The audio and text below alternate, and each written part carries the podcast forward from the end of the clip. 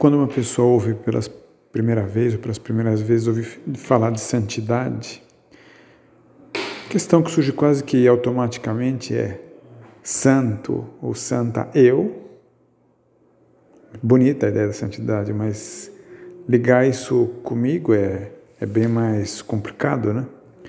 E a resposta é sim, santo, santa, eu sim. Né? É isso por uma razão simples, porque Jesus Cristo falou: sede perfeitos. Perfeição relativa, claro. Não somos perfeitos como Deus é perfeito, mas uma perfeição relativa dentro das nossas possibilidades. Era chamada a santidade para todo mundo. Né? E isso porque o batismo é poderoso, né?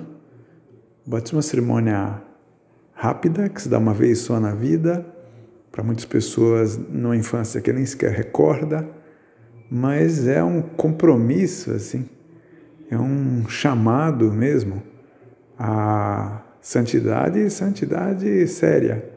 E a crisma também é isso, a crisma é um reforço nesse mesma, nessa mesma determinação. Né?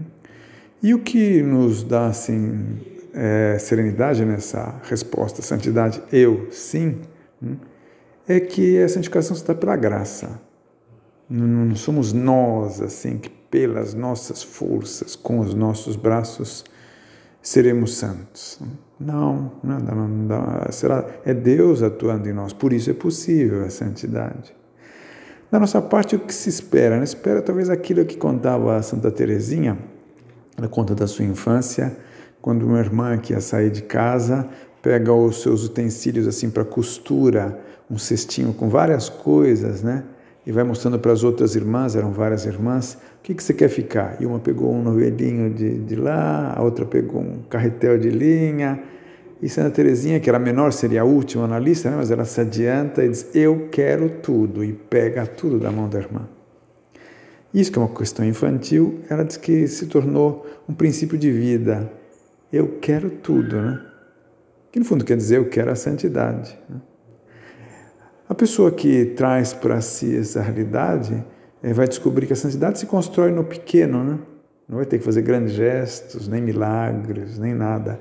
Mas eu quero tudo nessa resposta, nessa tarefa, ao acordar, fazendo a minha oração, assistindo a missa, ajudando uma pessoa necessitada, necessitada silenciando, é, elogiando, lembrando.